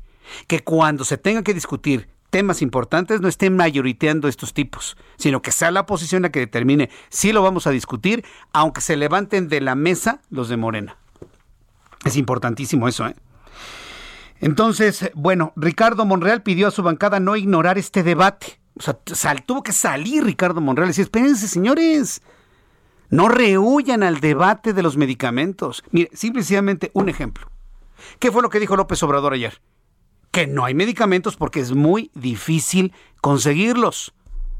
¿Qué dijo el impresentable de Gatel en ese programilla al cual participó? Que mire, si no hace esas declaraciones, mire ni quien se entere de ese programa, ¿eh? nadie lo ve. ¿Quién quiere ver a Moneros? Nadie lo ve. ¿eh? Se hizo famoso precisamente por estos despropósitos que dijo. Pero por un lado el presidente dice, no, no hay medicamentos, reconozco que no hay porque es muy difícil conseguirlos. No reconoció que tiene cerrados a los laboratorios mexicanos que los producen. Y luego en el programilla ese, el señor Gatel dice, no, sí hay medicamentos, es una mentira. Y luego el otro abyecto del cabello blanco dice, no, no, no, esto es una telenovela. ¿Qué tipos, no? primero entérense bien de las cosas. Porque les voy a decir una cosa, López Obrador no los va a defender, ¿eh? ni a Gatel ni a los otros moneritos chiquitos. No los va a defender nunca. Él se defiende a él solito por encima de todas las cosas. Sépanlo bien, ¿eh, señores, y cuando eso pase, se van a acordar de lo que les dije. Se van a acordar de lo que les dije. Bien por Ricardo Monreal, palomita para Ricardo Monreal, quien está de alguna manera haciendo un llamado a su bancada a que no se ignore el tema del desabasto de medicamentos. Mientras tanto, el director general del ISTE, Luis Antonio Ramírez Pineda, aseguró que a más tardar en un mes estará resuelto el desabasto de medicamentos al señalar que hay medicinas que son solo que son mucho más fáciles de adquirir y otras que tienen otro grado de complejidad debido a que los insumos también están escasos en ciertas partes del mundo.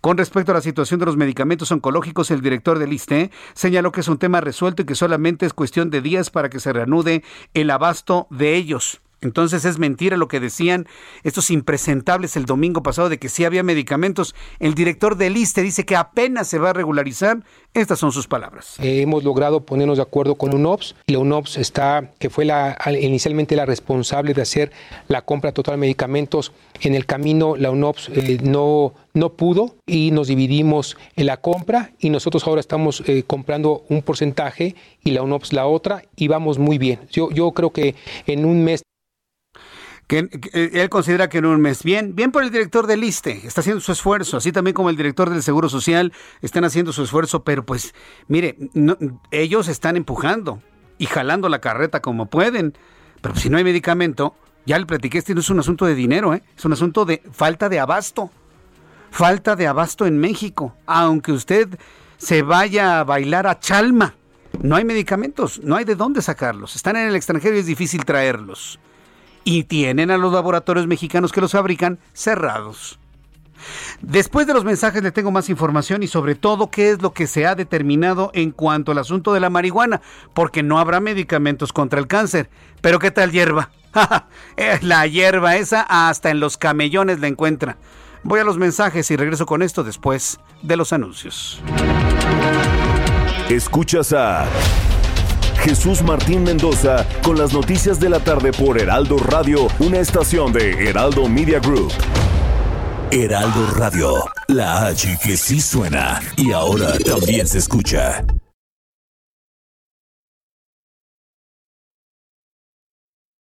Heraldo Radio, la HCL se comparte, se ve y ahora también se escucha. Escucha las noticias de la tarde con Jesús Martín Mendoza. Regresamos.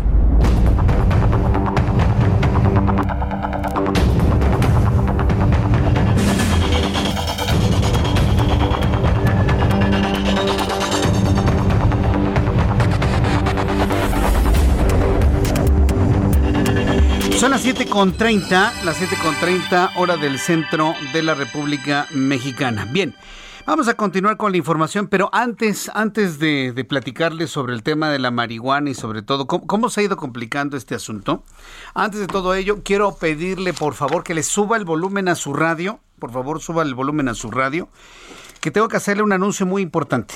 Tengo que hacer un anuncio muy, muy importante, muy significativo para nosotros. ¿Ya, ¿Ya le subió el volumen a su radio? Ahí en el autobús, en el taxi, en donde usted me escucha. Hoy es un día muy especial porque hoy estamos dándole... Mire, son, son malas las despedidas, a mí no me gustan las despedidas, pero cuando hay una despedida es también una bienvenida a algo mejor, a un crecimiento profesional y sobre todo a momentos en la vida en, la vida que pueden generar a alguna persona pues un, crecimiento en, en, todos en todos los sentidos. Hoy me da muchísimo gusto desearle todo, el, todos los éxitos a Orlando Oliveros mi querido Orlando. Hemos trabajado juntos dos años, pero puntualitos, ¿eh? prácticamente casi justitos. ¿no? Yo lo conocí a Orlando unos días antes de iniciar esta aventura en el Heraldo Radio, el 25 de junio del año 2019, ¿no? Empezamos en 2019, que junto con Lisette Basaldúa me hicieron mi vida, bueno, terrible los primeros días. No, no es cierto, es broma. ¿eh? No, pero eh, eh, empezamos con Lisette Basaldúa y, y, yo conocí a Orlando por Lisette Basaldúa. Y luego ya vinieron los cambios con, en nuestra coordinación de entrevistas. Ahora Giovanna Torres está al frente. Pero bueno, Orlando se convirtió en parte fundamental de nuestro programa. Todo el mundo lo conoce. Bueno, pues Orlando Oliveros, hoy es su último día de trabajo con nosotros aquí en el Heraldo Radio.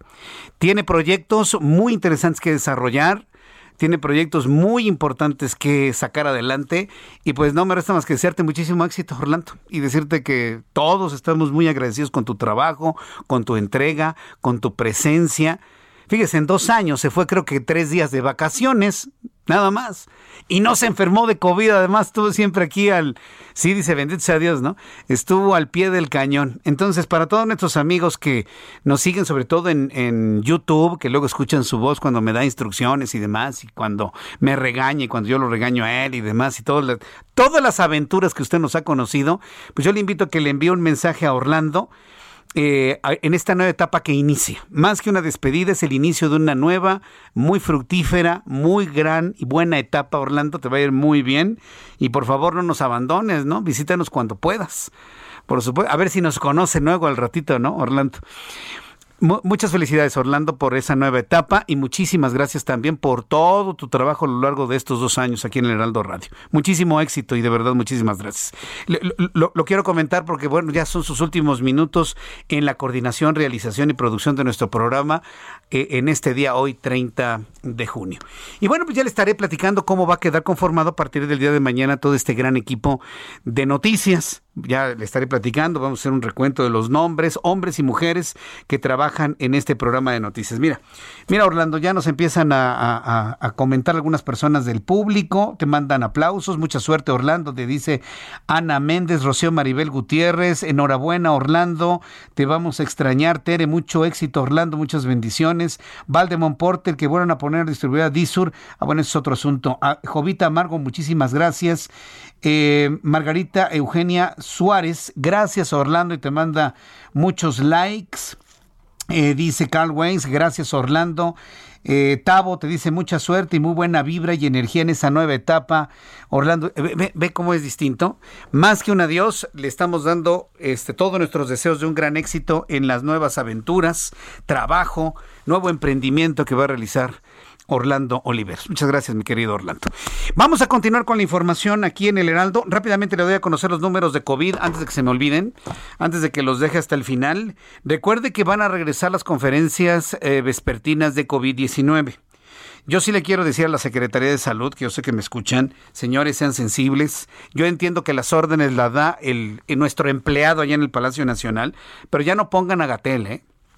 El tipo no tiene buena imagen en este momento, ¿eh? Ustedes ponen a Gatel a dar las conferencias vespertinas y, como decía mi abuelita, perdónenme la frase, mi abuelita decía, van a meter el moco en el atole. ¿eh? Se va a acabar la credibilidad, la poca que todavía queda en una extraordinaria secretaría como es la Secretaría de Salud. Hablo de toda la Secretaría de Salud, de mis amigos de la Secretaría de Salud. No estoy hablando ni de Gatel ni de Alcocer.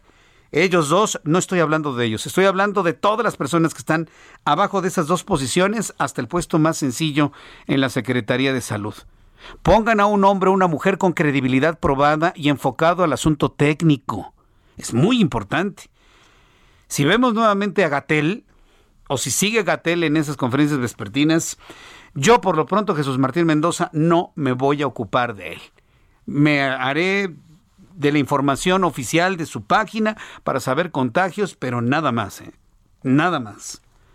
Ese señor no tiene ya ninguna credibilidad y no es interlocutor válido de nada. Luego de asegurar y luego de asegurar que todo esto de los niños con cáncer es una mentira. Mentira es él. Números de COVID, súbale el volumen a su radio. Estamos en una situación verdaderamente preocupante. Ya le platiqué que Campeche regresó al color naranja en el semáforo epidemiológico. Hoy se han reportado 6.105 contagiados de COVID-19 de ayer al día de hoy. Ayer fueron 5.711, el lunes 1.661, el viernes pasado 5.270, el jueves pasado 5.340, el miércoles 4.963, hoy 6.105. ¿Qué parte de está aumentando el COVID no se entiende en México? 2.519.269 contagiados de manera acumulada de COVID-19. Hoy se suman 244 fallecidos, 233.047. Me han preguntado que por qué el número de fallecidos no ha repuntado. Porque hoy sabemos contener más la enfermedad que antes. Hoy ya sabemos contener la enfermedad más que antes, con medicamentos, con tratamientos, yendo al médico a tiempo. Eh, es decir, y ha bajado el índice de letalidad, poquitito. Ya no está en 9.4, está en 9.25% en este momento, pero esto significa que se siguen muriendo 9 de cada 100, 9 de cada 100 que se contagian de COVID en nuestro país. Entonces ahí están los números, siguen subiendo el número de contagios lamentablemente en México. No habrá medicamentos contra el cáncer, escasearán medicamentos para atender el COVID, pero ¿qué tal la hierba? No, hombre, esa hasta la plantan en los camellones. La hierba crece como carne de perro, me decían, ¿no? La avienta, usted el camellón y ahí crece, ¿no? No, pues qué maravilla, ¿no? Si curara el cáncer, si curara el mal de amor, imagínese, no, estaríamos hablando de otra cosa, pero no, lamentablemente no es así. Fumar marihuana tiene consecuencias muy graves para muchas personas, no para todos. Hay algunos que dicen, yo me formo mi carrujo y mire, estoy como si nada. Tú, que tienes la vida resuelta. Pero ¿cuántos chamacos de menos de 18 años se han destrozado la vida por esta hierba? Y permanecen recargados en sus papás el resto de sus vidas. O esperando un mendrugo del gobierno. No, no, no, verdaderamente, yo he conocido casos verdaderamente lamentables, tristes. El caso es que el tema de marihuana sigue como que atorado. ¿Por qué atorado? Porque resulta que el Instituto Nacional de Transparencia, Acceso a la Información y Protección de Datos Personales, el INAI, este instituto que quiere tronar el presidente López Obrador. Bueno, el INAI instruyó a la Comisión Federal para la Protección contra Riesgos Sanitarios a la COFEPRIS entregar toda la legislación disponible relacionada con todos los usos de la marihuana. No van a entregar nada porque no tienen nada. Esa ha sido la gran discusión sobre el tema de la marihuana. No hay investigación, no hay trabajo, no se sabe de dosis, no se sabe nada. Nada más quieren abrir que la gente fume marihuana para que en los momentos del voto ahí voten por quien les digan. Esa es la realidad. ¿Para qué le voy a decir otra cosa que no es cierta? Bueno, pues el INAI ya metió en un predicamento a la COFEPRIS, le pidió, a ver, entrégame toda la legislación disponible relacionada con los usos de la marihuana. De acuerdo con el comisionado Adrián Alcalá Méndez, esta normatividad vigente deberá incluir todas las leyes, todos los reglamentos, lineamientos, acuerdos entre otros documentos emitidos por autoridades sanitarias que permitan a cualquier persona conocer las disposiciones que le resulten interesantes y los apoyos a tomar de decisiones de manera informada.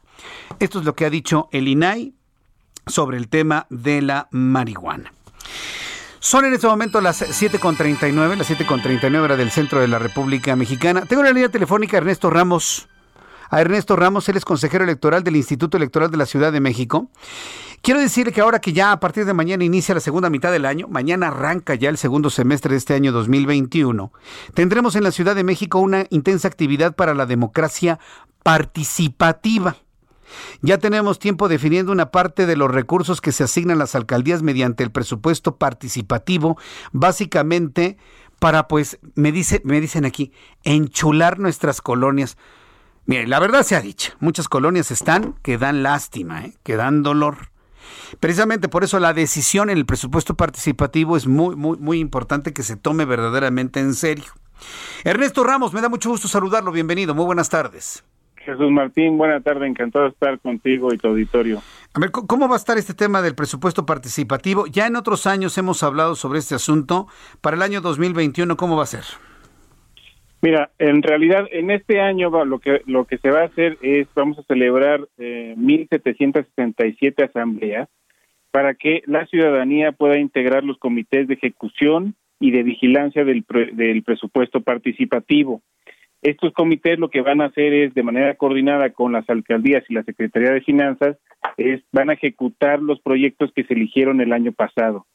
Eh, en la idea es que se puedan ejecutar en todas las colonias estos proyectos y equivalen a un monto sumado de 2020 y 2021 de 2.800 millones de pesos. 1.800 eh, millones de pesos. Ahora bien, ya que la gente votó por los proyectos en más de 1.800 colonias, ¿qué, ¿qué, es lo que sigue ahora? Lo que sigue es eh, in, integrar estos comités, que lo que van a hacer, que se pueden integrar por cualquier eh, ciudadanía eh, a través de la celebración de las asambleas. En estas asambleas puede acudir cualquier persona habitante de la colonia con su credencial para votar, demostrando que vive ahí. Eh, también pueden acudir eh, jóvenes de 16 y 17 años que con su CURP y un comprobante de domicilio pueden participar también con voz y voto. E incluso la ley permite que eh, las niñas y los niños puedan acudir y participar con voz o con algún dibujo o con algún escrito si así lo desean. El caso es que todo el mundo puede, dentro de la colonia, pueden ser escuchados en estas asambleas. Aquí se van a elegir a estos comités y estos comités incluso tendrán que eh, aprobar, vigilar que se realicen estas, estas obras o estos servicios e incluso determinar el pago de los servicios a, a las empresas que, que sean las proveedoras contratadas por las alcaldías. Ahora, la, elección de los comités de ejecución y vigilancia, ¿qué función tendrán en el presupuesto participativo?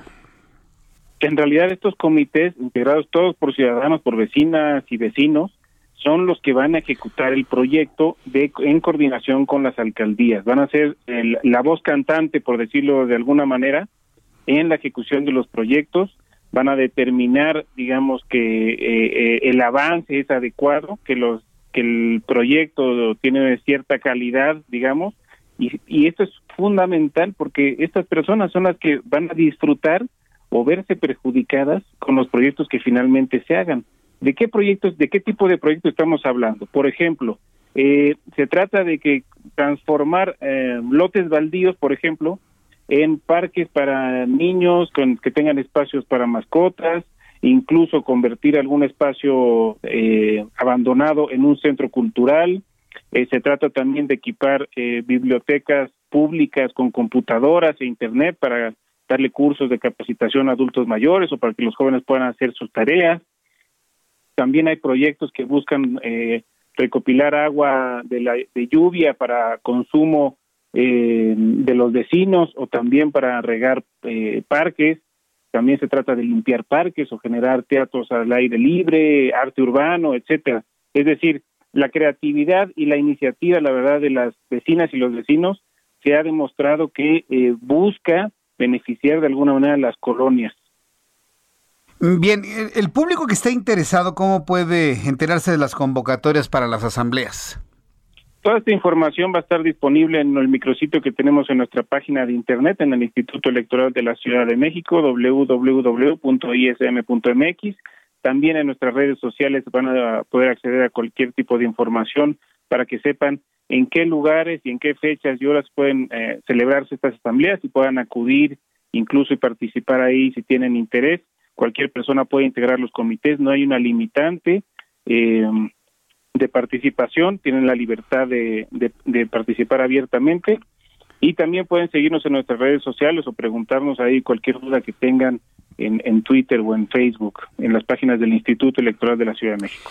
Bien, pues entraremos a la página del Instituto Electoral de la Ciudad de México. Yo le agradezco mucho a Ernesto Ramos Mega el que me haya tomado esta comunicación aquí en el Heraldo Radio. Muchas gracias. Te agradezco, Jesús Martín. Buenas tardes, hasta luego. Fuerte abrazo, hasta pronto. Es Ernesto Ramos, consejero electoral del Instituto Electoral de la Ciudad de México. Son las 7.45. ¿Puede usted creerlo? Ya en 15 minutos van a ser las 8 de la noche. Así de rápido se nos fue nuestro programa de noticias el día de hoy. Quiero decirle que el presidente Andrés Manuel López Obrador dio a conocer que tras el encuentro que sostuvo ayer con Carlos Slim, el hombre más rico, al menos de México, eh, el empresario se comprometió a cubrir los trabajos de rehabilitación de la línea 12 del metro, luego del derrumbe del pasado 3 de mayo que cobró la vida de 26 personas, por lo que dijo, no le costará ningún centavo al pueblo. ay, ay, ay, siempre con ese argumento. Durante su conferencia matutina de este miércoles, el presidente resaltó el compromiso de Carlos Slim para que la rehabilitación de la línea 12 se concluya en un plazo de 12 meses, lo que permitirá su reapertura total para beneficio de los usuarios, independientemente de la cuestión judicial sobre este asunto. Esto fue lo que comentó López Obrador. Él vino ayer a expresarme que se va a hacer cargo de la reconstrucción de todo el tramo, cuidando que quede con toda la seguridad necesaria y sin que le cueste al pueblo, sin eh, pedir nada de presupuesto, que es su compromiso. Ay, Dios mío. Yo, cuando oigo a este señor digo, ¿cómo es posible? ¿Qué estará pagando este país? ¿Sabe qué gran proyecto tampoco le iba a costar nada al pueblo? El aeropuerto de Texcoco. Así que eso no es ninguna garantía, ¿eh? Ninguna, absolutamente ninguna. No, sí, Jesús Martín, había dinero del pueblo. No, no, no, no, no. Lo iba a hacer la iniciativa privada. No le iba a costar nada. El diseño fue de uno de los mejores diseñadores de aeropuertos en el mundo. Vaya, hasta ganó un premio internacional ya cancelado. Qué vergüenza, ¿no? Entonces, tampoco, tampoco nos vamos con esta finta, ¿eh? Ya con esta finta de que no le cuesta nada al pueblo. Dios mío, de verdad, yo no sé qué estamos pagando con este tipo de cosas. Bueno, y además, Carlos Slim no es un hombre tonto, ¿eh? Algo habrá, algo habrá, algo habrá ahí, porque Carlos Slim no hace nada por nada, ¿eh? no hace algo por nada. Siempre ve la oportunidad de negocio. No por algo es uno de los hombres más ricos del mundo. Por favor. Si hay un buen empresario que sabe ganar dinero, se llama Carlos Slim. Entonces esto de que lo va a reconstruir por completo y no le va a costar nada al pueblo, a ver, tiempo al tiempo, tiempo al tiempo. Digo, y no está mal. Digo, todo el mundo quisiera tener el dinero de Carlos Slim.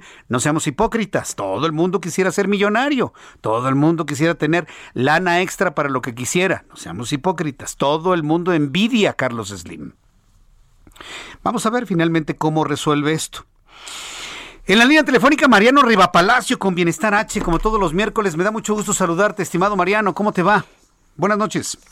Muy buenas noches, Jesús Martín, amigos del Heraldo Radio. Fíjate, Jesús, hoy 30 de junio se celebra el Día Internacional de los Cuerpos Extraterrestres. Y atención, Jesús, con cuerpos extraterrestres me refiero a meteoritos y asteroides. ¿Por qué hablar de ah. esto esta noche? Pensé que estabas hablando de nanitos verdes con tres ojos. No, para nada, Jesús. no, para nada.